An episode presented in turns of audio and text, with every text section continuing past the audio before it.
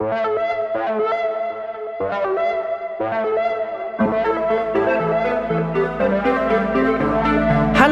und herzlich willkommen zu Female Tech Talk.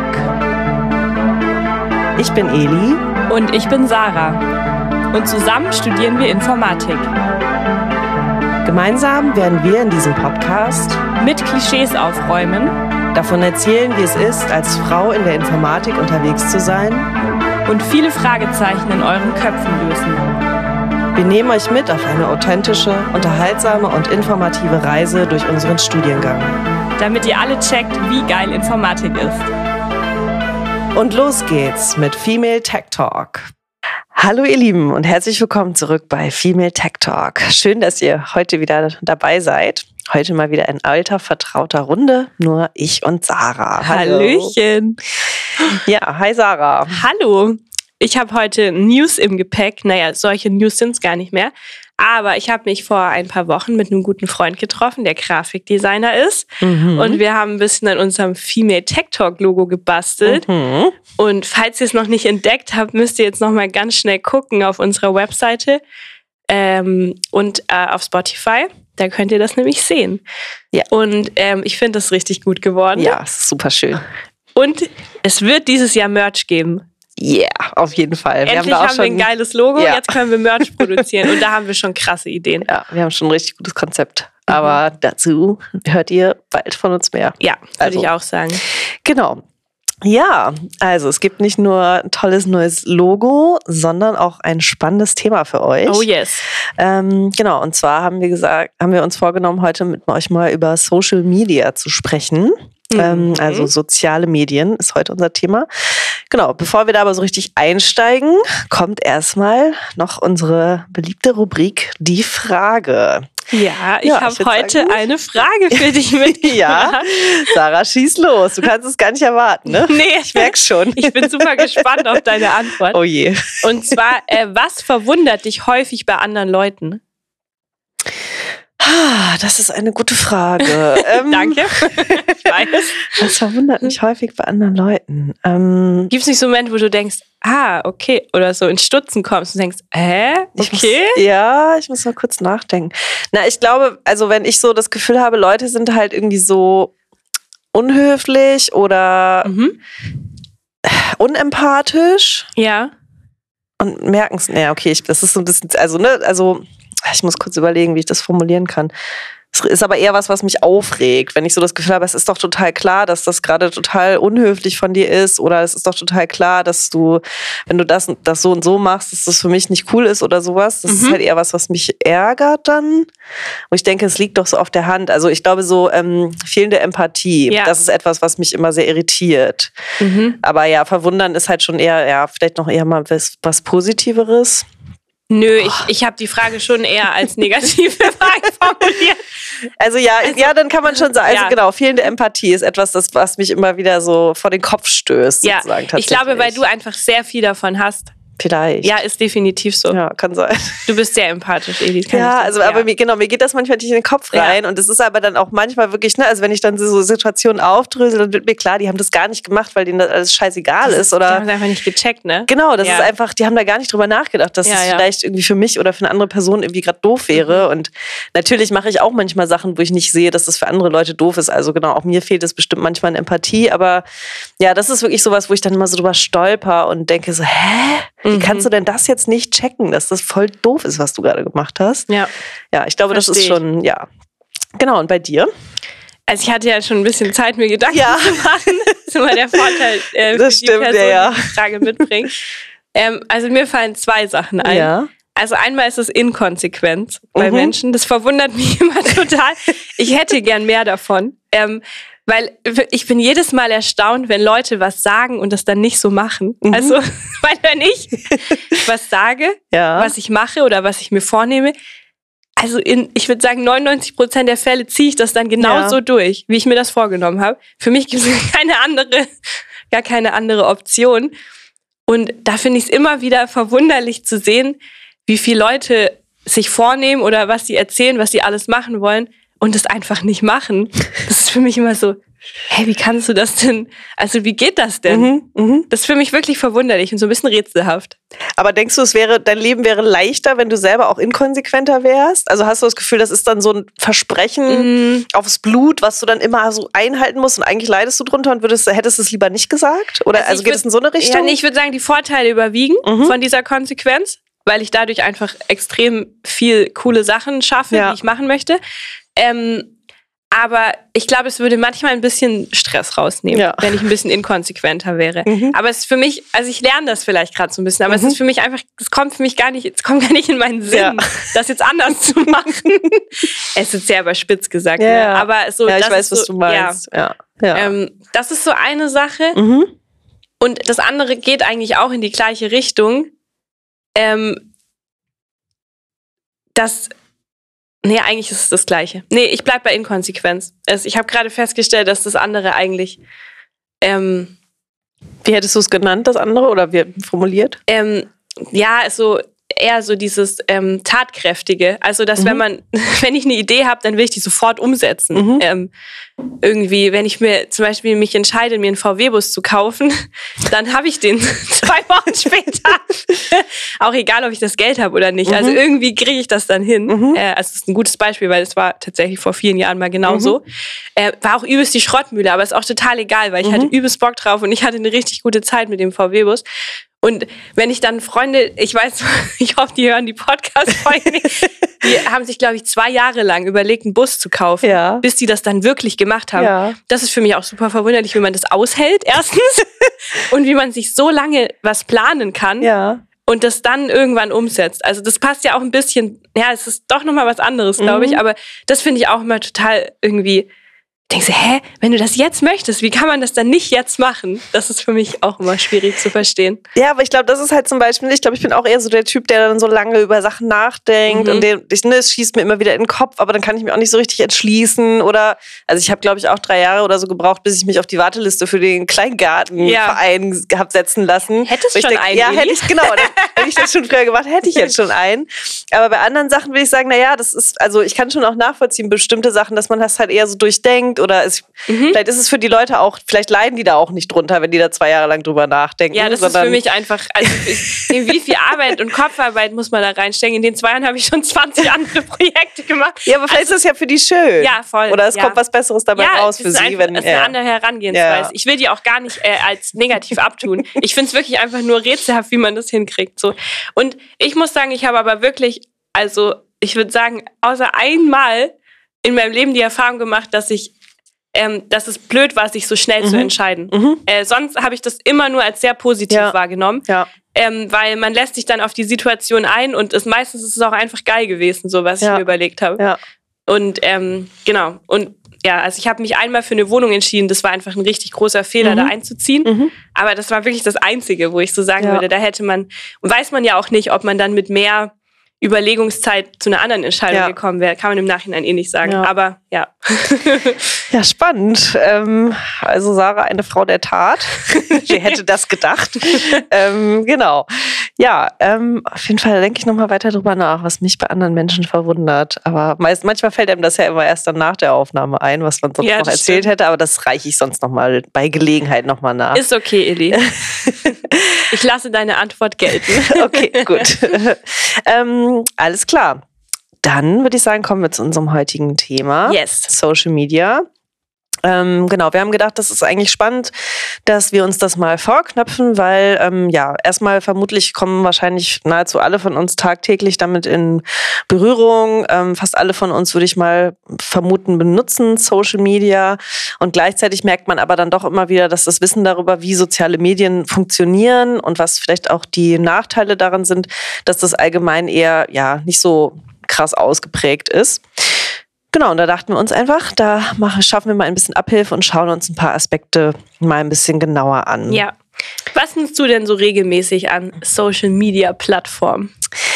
Äh, ja, ich muss tatsächlich sagen, ähm, dass ich vor allem Social Media nur noch für meinen Job benutze. Mhm. Also ich habe eigentlich ziemlich die Schnauze voll davon und äh, genau benutze das, um äh, ja Veranstaltungen zu bewerben, ähm, aber auch recht äh, ja pragmatisch und reduziert. Also es ist wirklich nicht so, dass ich da jetzt irgendwie jeden Tag so stundenlang drauf rumhänge.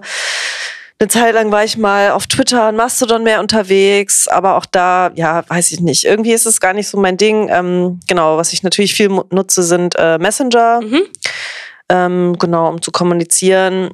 Früher war ich auch irgendwie noch mehr auf Facebook aktiv, aber das ist ja schon irgendwie auch, genau, glaube ich, ganz schön outdated. Und also das ist halt meine ganze Kategorie Drucker.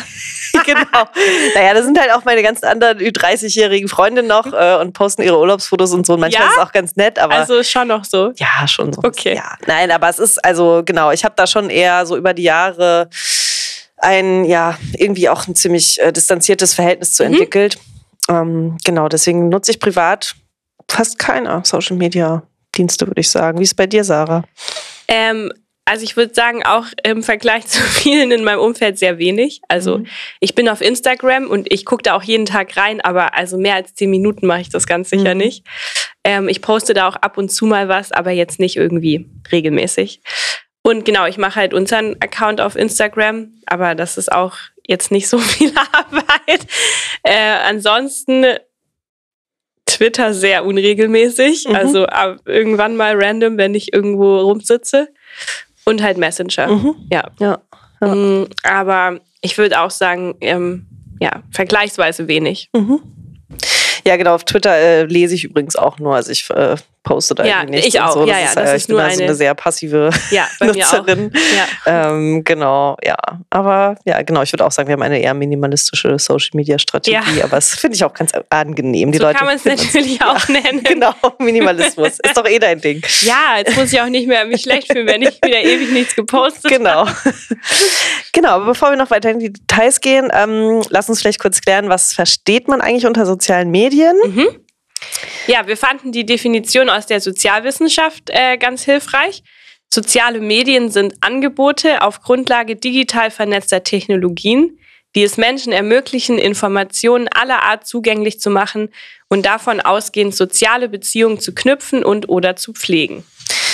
Genau, also hier haben wir erstmal den Aspekt, dass wir es mit Kommunikation auf Basis von digital vernetzten Technologien zu tun haben. Also einfacher ausgedrückt könnte man auch sagen, soziale Medien funktionieren über das Internet. Wer hätte das gedacht? Mhm. Also wir haben es mit Online-Kommunikation zu tun, ähm, die mit Hilfe von Rechnernetzen realisiert wird.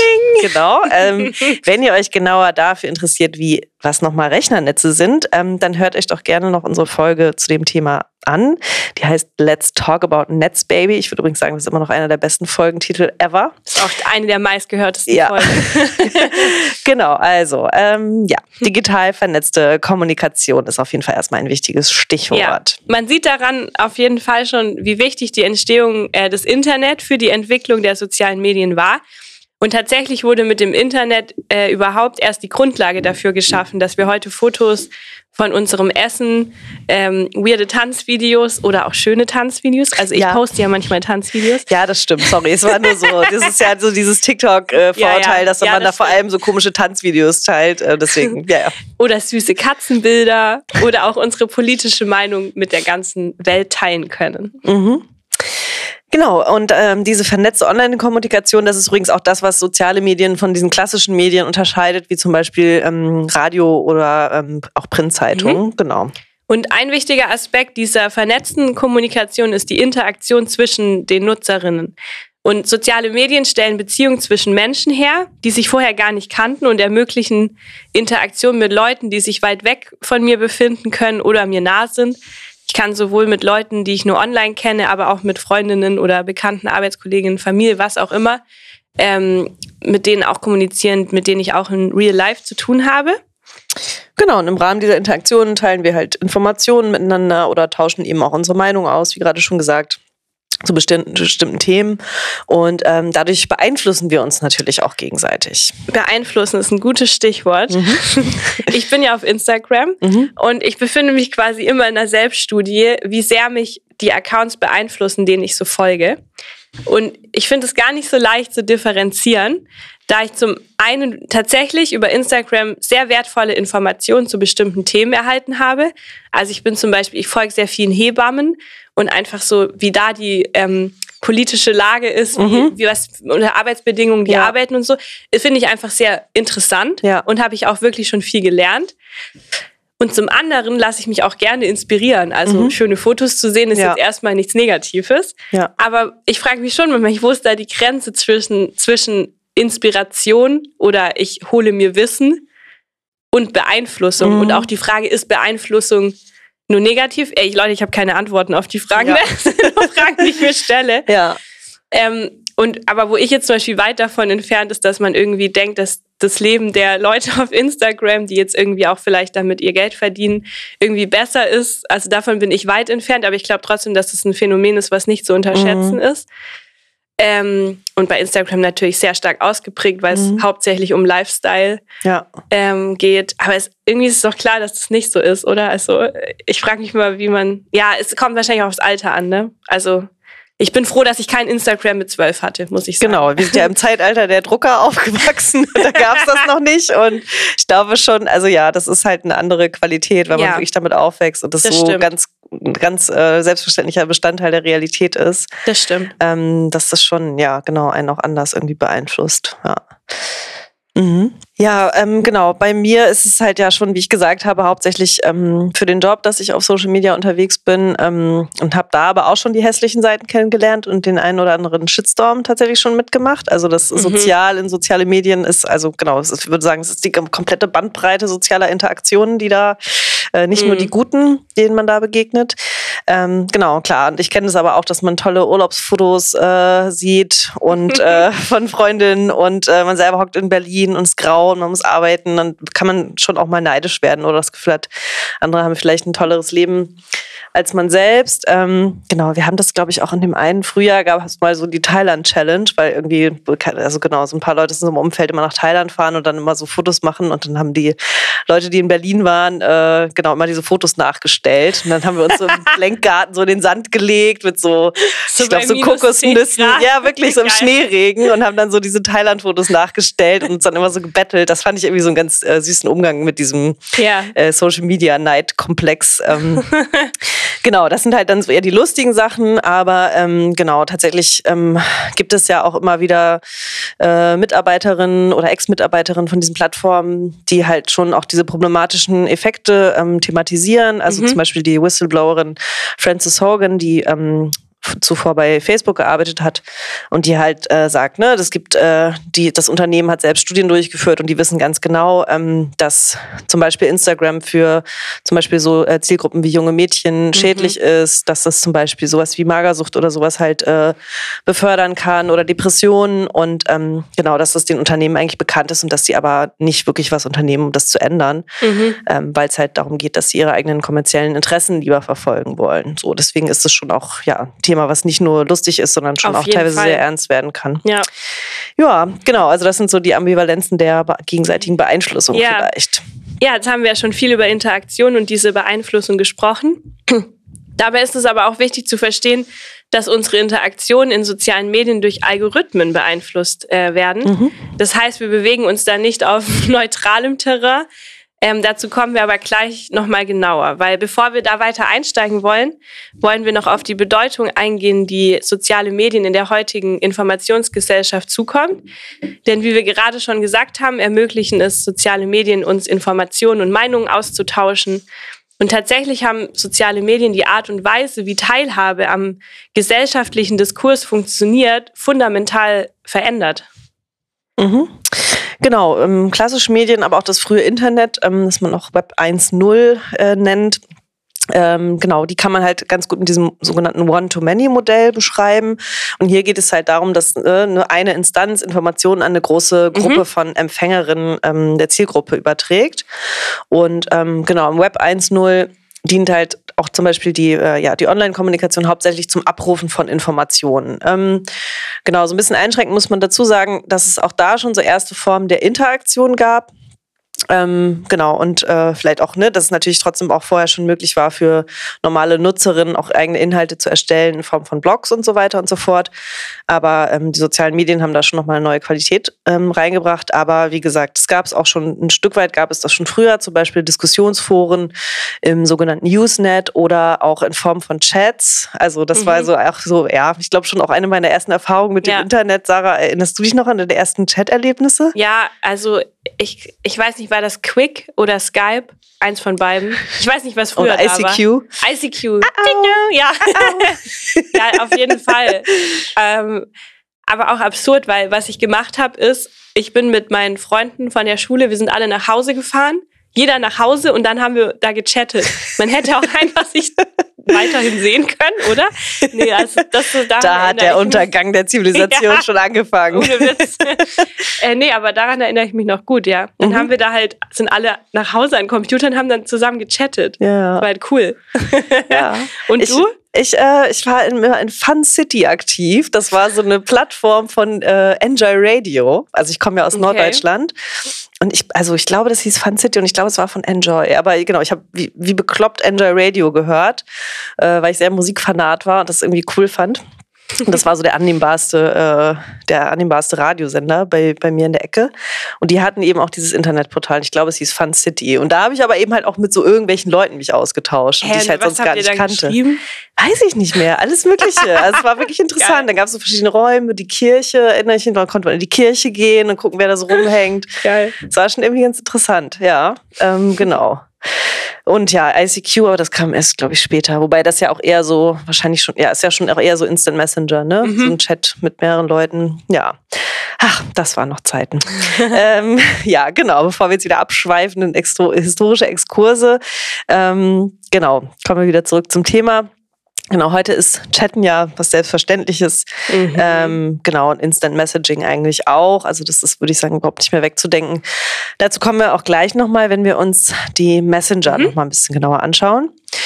Genau, aber nochmal zurück zum Anfang. Ähm, also das Web 1.0, hatten wir gesagt, war viel stärker noch diesem One-to-Many-Modell verpflichtet. Also eine Instanz äh, schickt Informationen an ganz Mhm. viele andere.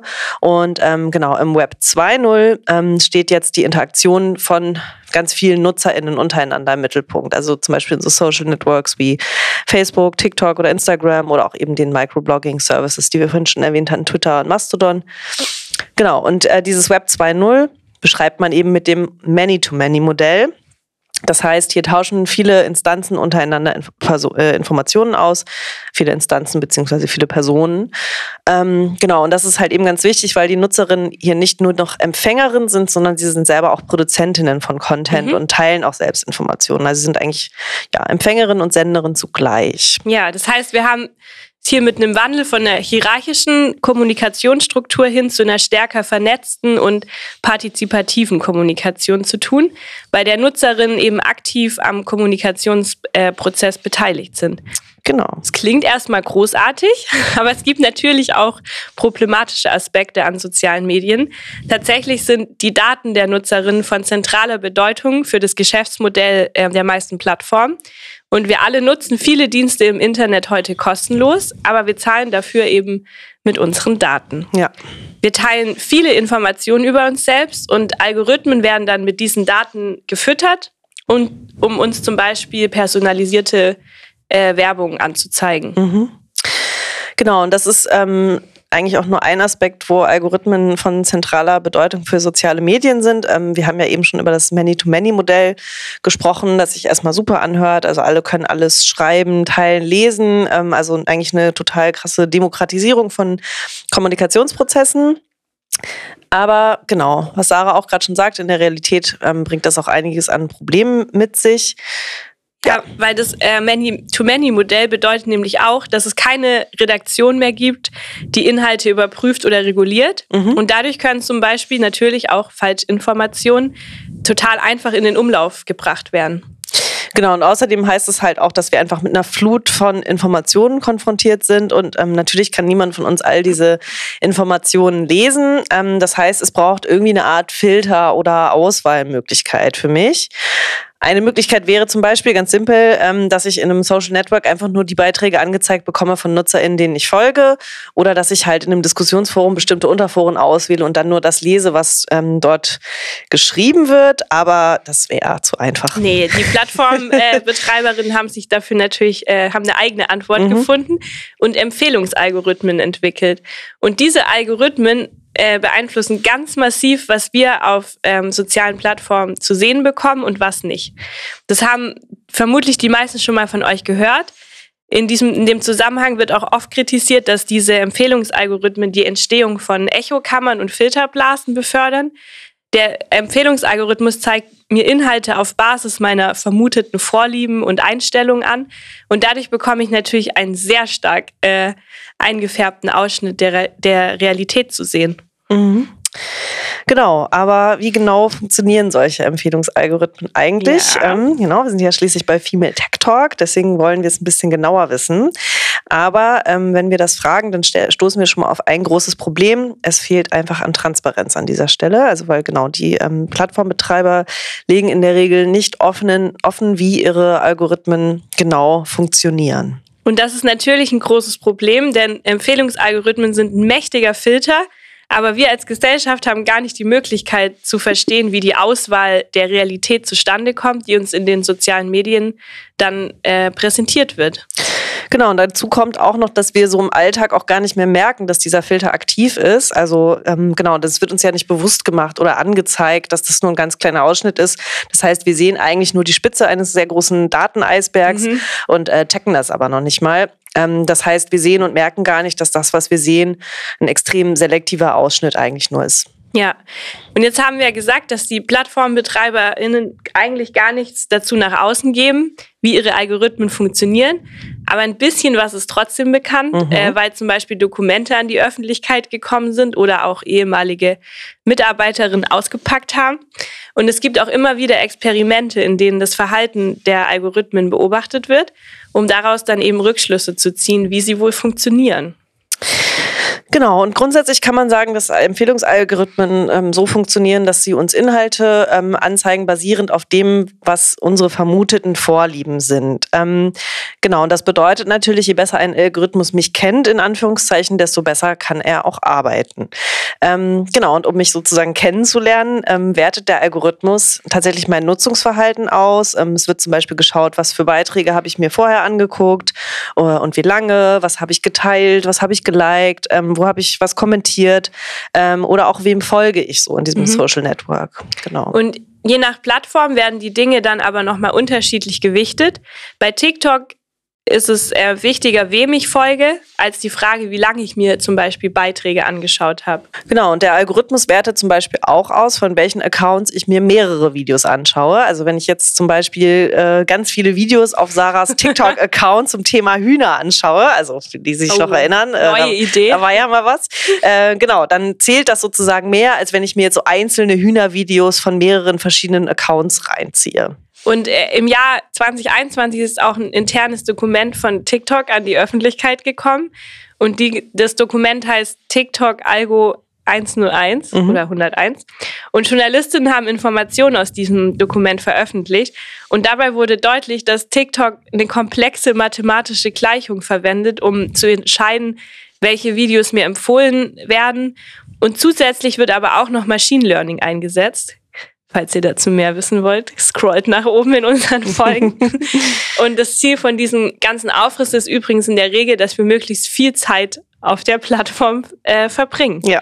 Das ist natürlich aus Sicht der Betreiberinnen auch logisch, denn je mehr intensive Nutzerinnen sie haben und je mehr sie über diese Nutzerinnen wissen, desto besser können sie Werbespots verkaufen. Und auch je länger wir äh, auf der Plattform unterwegs sind, desto mehr Nutzungsdaten kann der Algorithmus auswerten, um noch besser zu werden. So füttern, füttern, füttern. Ist ja. doch praktisch. genau. Ähm, TikTok war jetzt nur ein Beispiel unter vielen. Also tatsächlich nutzen eigentlich alle Mainstream-Social-Media-Plattformen solche Empfehlungsalgorithmen.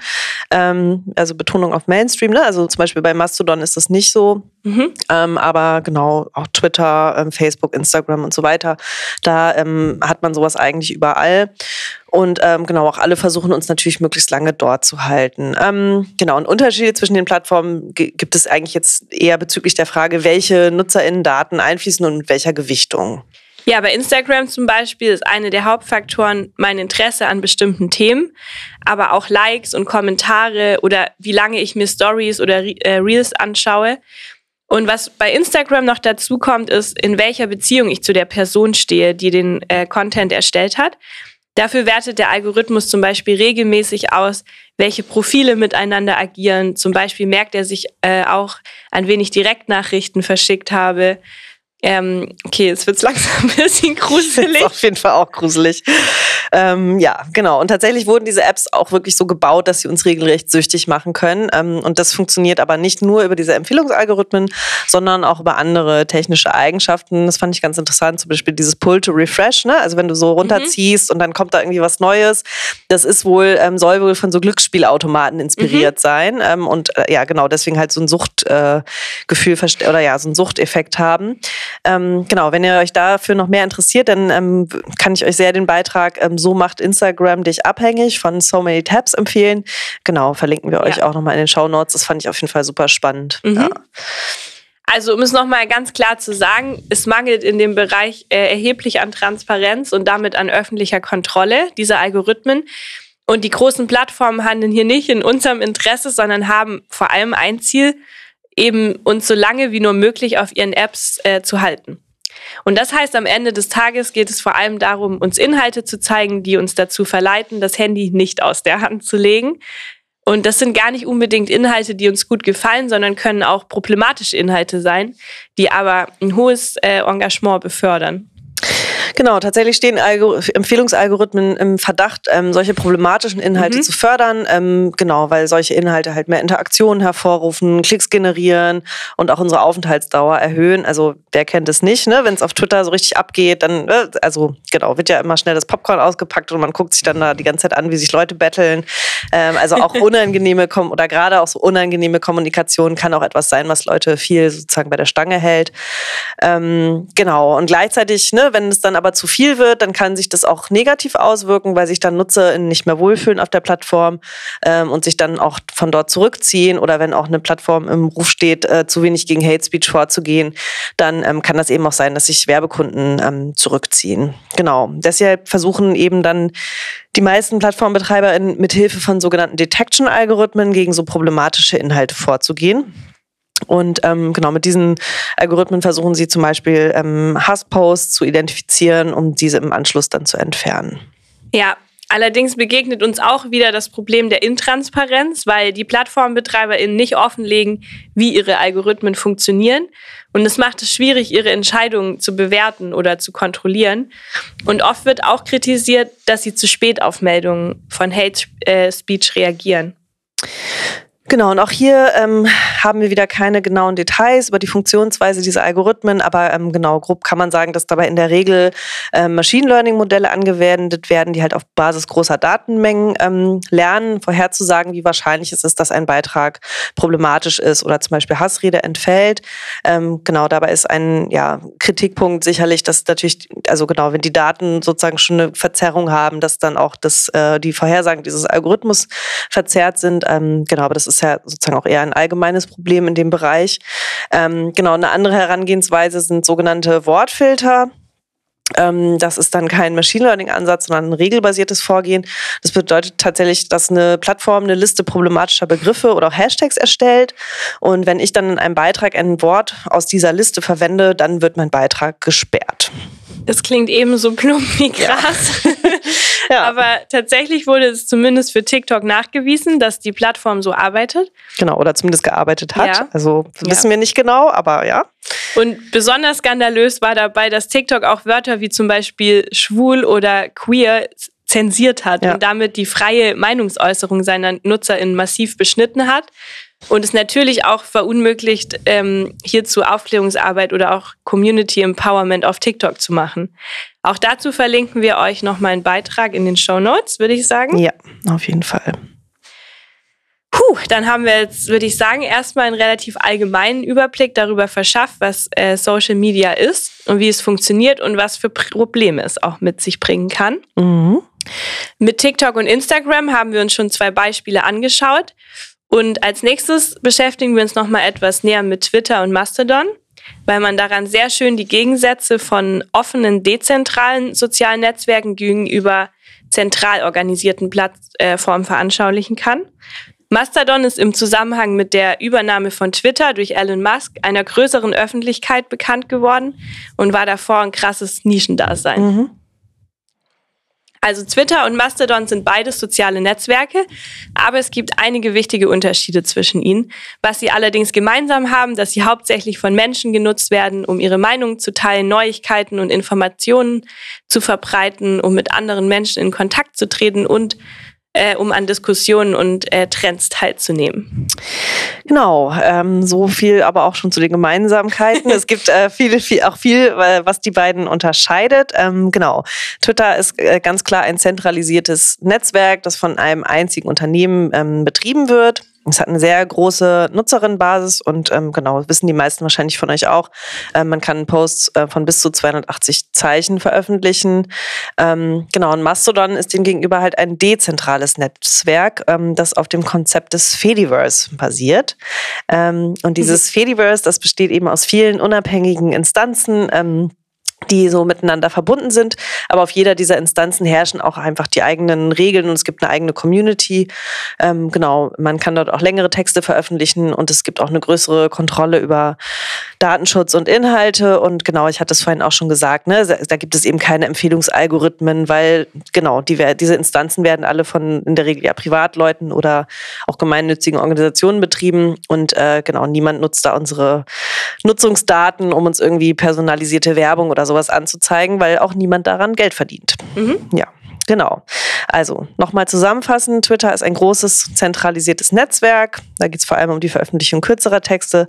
Mastodon ist ein kleineres und dezentralisiertes Netzwerk und äh, genau bietet uns eine größere Kontrolle über ja, bezüglich Datenschutz und äh, der Inhalte, die wir sehen. So, wer jetzt nicht wusste, was äh, Fediverse ist, ich finde das Wort so süß. Ich auch, ja, ähm, sehr schön. Erkläre ich nochmal kurz. Also das Konzept äh, der Fediverse bezieht sich auf ein dezentrales Netzwerk sozialer Medien, das eben auf offenen Protokollen und Standards basiert. Und es besteht aus vielen unabhängigen Instanzen, die miteinander verbunden sind und Teil desselben Netzwerks sind. Und jede Instanz hat ihre eigene Community und Regeln, aber Benutzerinnen können auch miteinander interagieren, wenn sie auf verschiedenen Instanzen registriert sind. Und das Konzept der Fediverse ist eine Alternative zu zentralisierten sozialen Netzwerken wie eben Facebook oder was Eli gerade meinte, Twitter, bei denen eben eine einzige Firma das Netzwerk betreibt und die Daten aller Benutzerinnen kontrolliert. Und in einer Fediverse gibt es keine zentrale Autorität, die das Netzwerk kontrolliert, sondern jede Instanz ist eigenständig und verwaltet ihre eigenen Daten und Regeln. Und das Fediverse ermöglicht es Benutzerinnen eine größere Kontrolle über ihre Daten und Inhalte zu haben und es fördert auch eine vielfältigere und inklusivere Community, indem es verschiedene Instanzen und Communities ermöglicht. Mastodon, was Eli gerade schon mhm. erklärt hat, ist dafür ein bekanntes Beispiel für einen Dienst im Fediverse. genau, ich stelle mir das immer so vor wie so ein Universum, wo alle so auf ihren verschiedenen Planeten abhängen und äh, genau, es gibt auch immer so die eigene Kultur und Regeln und Klingt ne, also gut. genau, aber wenn man will, dann steigt man auch mal so in sein Raumschiff und düst durch die Gegend und besucht Leute auf anderen Planeten. Ähm, genau, und tatsächlich steht Fediverse auch äh, für die Abkürzung Federated Universe, also ja. föderiertes Universum, Star Trek, äh, ich höre dir trapsen. ja, ähm, genau, also es geht einfach darum zu sagen, es gibt eine ganze Reihe von Social-Media-Diensten beziehungsweise einzelnen Planeten, Instanzen, whatever. Ähm, genau, und diese sind halt miteinander vernetzt aber trotzdem eigenständig und deswegen spricht man eben auch von der Föderation. Sarah, wir müssen eigentlich auch mal zum Mastodon, oder? Mit Female Tech Talk? Ja, voll, auf jeden Fall. Vielleicht nehmen wir uns das für äh, in ein paar Monaten in ein paar vor. Monaten. Ja, auf jeden.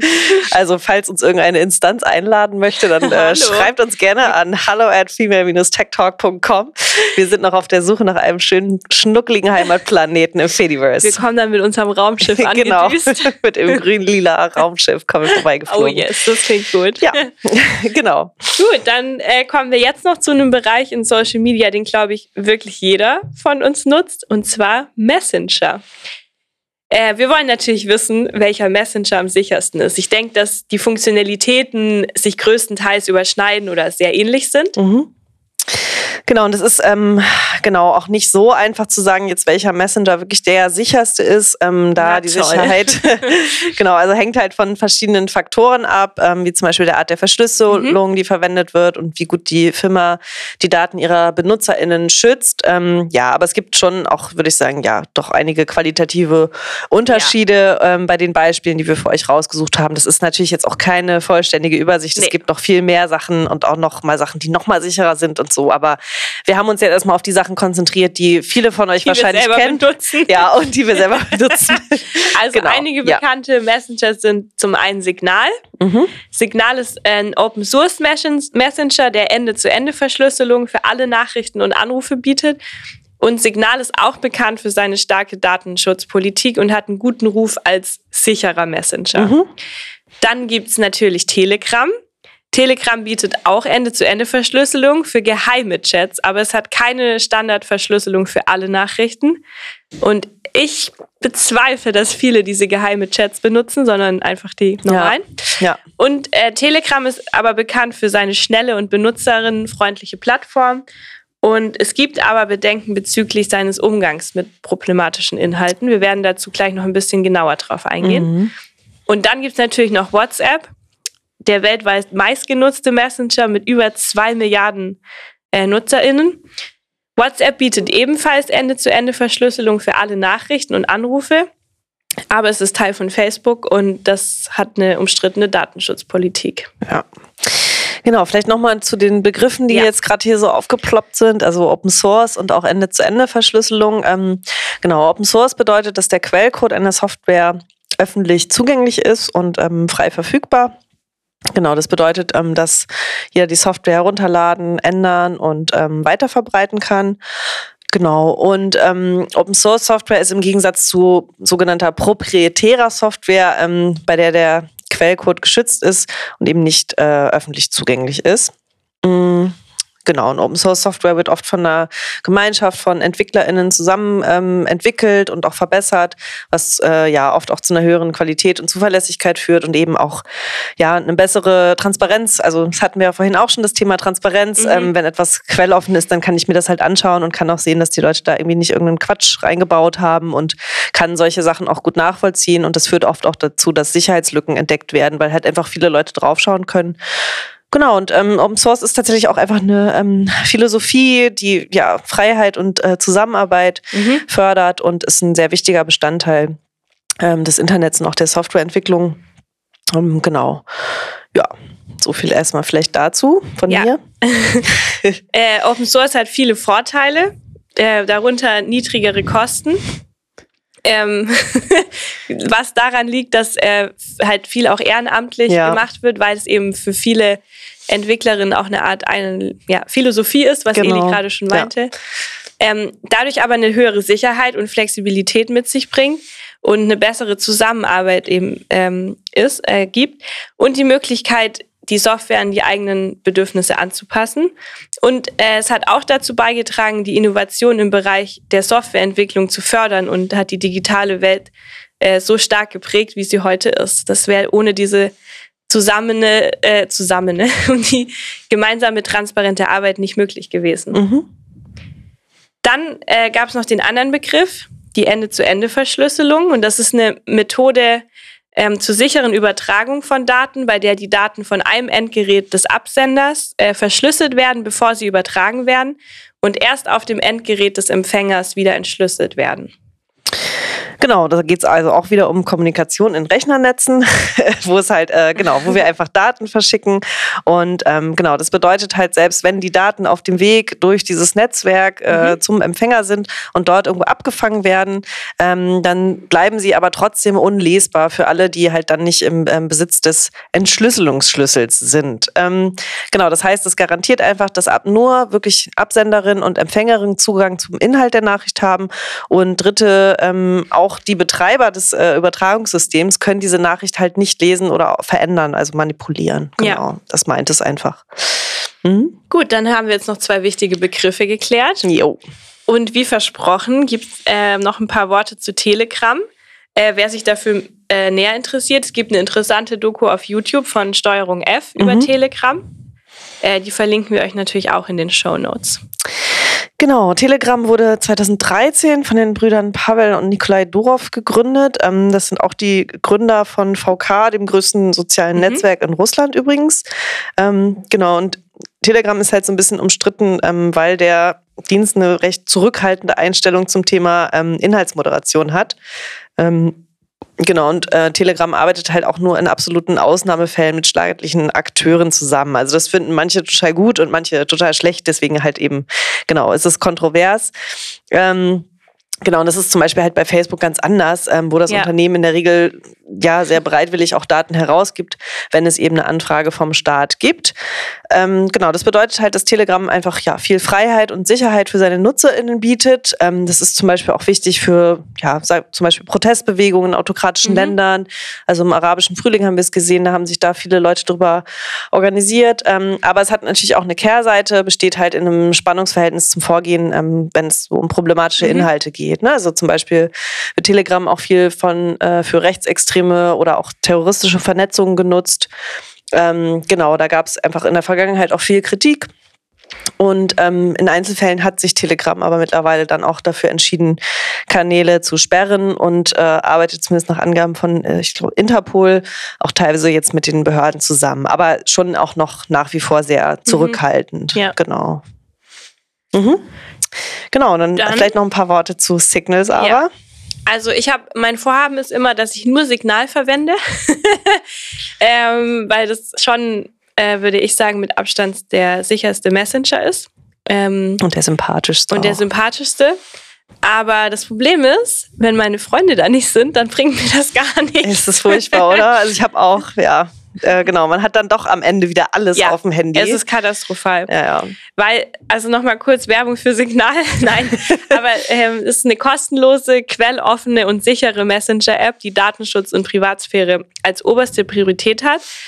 Und das wurde von Moxie Marlinspike, einem bekannten Kryptographie-Experten, und Brian Acton, einem Mitbegründer von WhatsApp, entwickelt. Genau, Signal verwendet Ende-zu-Ende-Verschlüsselung. Ja. Ihr wisst ja jetzt, was das genau bedeutet. Ähm, genau, und damit sind eure Nachrichtenanrufe geschützt, ähm, weil eben nur die Teilnehmer in einer Konversation die Nachrichten lesen bzw. hören können.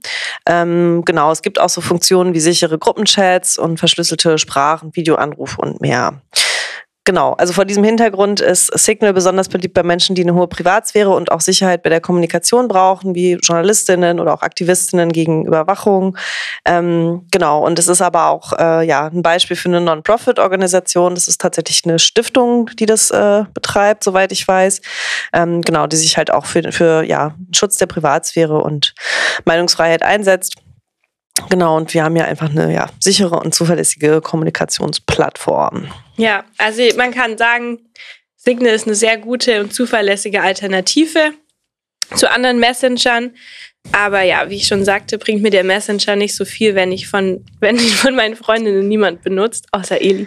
Nein, es gibt auch viele, aber es ist trotzdem verstreut einfach alles. Ne? Genau. Also, ja, ja, und ähm, genau, vielleicht noch so ein Wort dazu. Ne? Es gibt natürlich keinen Messenger, der irgendwie absolut sicher ist. Äh, und es gibt auch keinen, der, wo man immer mal sicher gehen kann, dass das auch in Zukunft alles cool ist und dass dann nicht doch nochmal jemand auf die Idee kann kommt, auch verändern. Genau. Geld mit uns verdienen, ja. unsere Daten verdienen zu wollen oder so.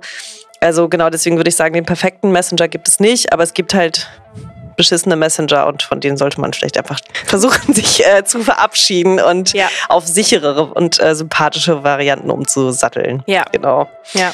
Ja. Also ich muss sagen, äh, in Vorbereitung für die Folge ist uns aufgefallen, dass das Thema Social Media einfach mega groß ist. Äh, das beinhaltet so viel, man kann in so viele verschiedene irgendwie Richtungen gehen. Deswegen heute nur einen kleinen Ausschnitt mit ein paar Themen, die wir irgendwie einfach für interessant halten.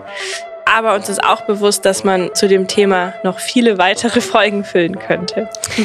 Ja, das äh, genau könnte noch Spaß machen, noch spannend werden, aber das sparen wir uns für die Zukunft auf, würde ich sagen. Ja, genau. Für, für heute, heute reicht's. Genau, für heute machen wir einen Punkt und versuchen jetzt noch ein bisschen Rest Sonne abzugreifen, die da draußen nach uns ruft, würde yes. ich sagen. Sehr genau. Gut. Ihr Lieben, das war Female Tech Talk mit Sarah und Eli. Bis zum nächsten Mal. Tschüss. Ciao.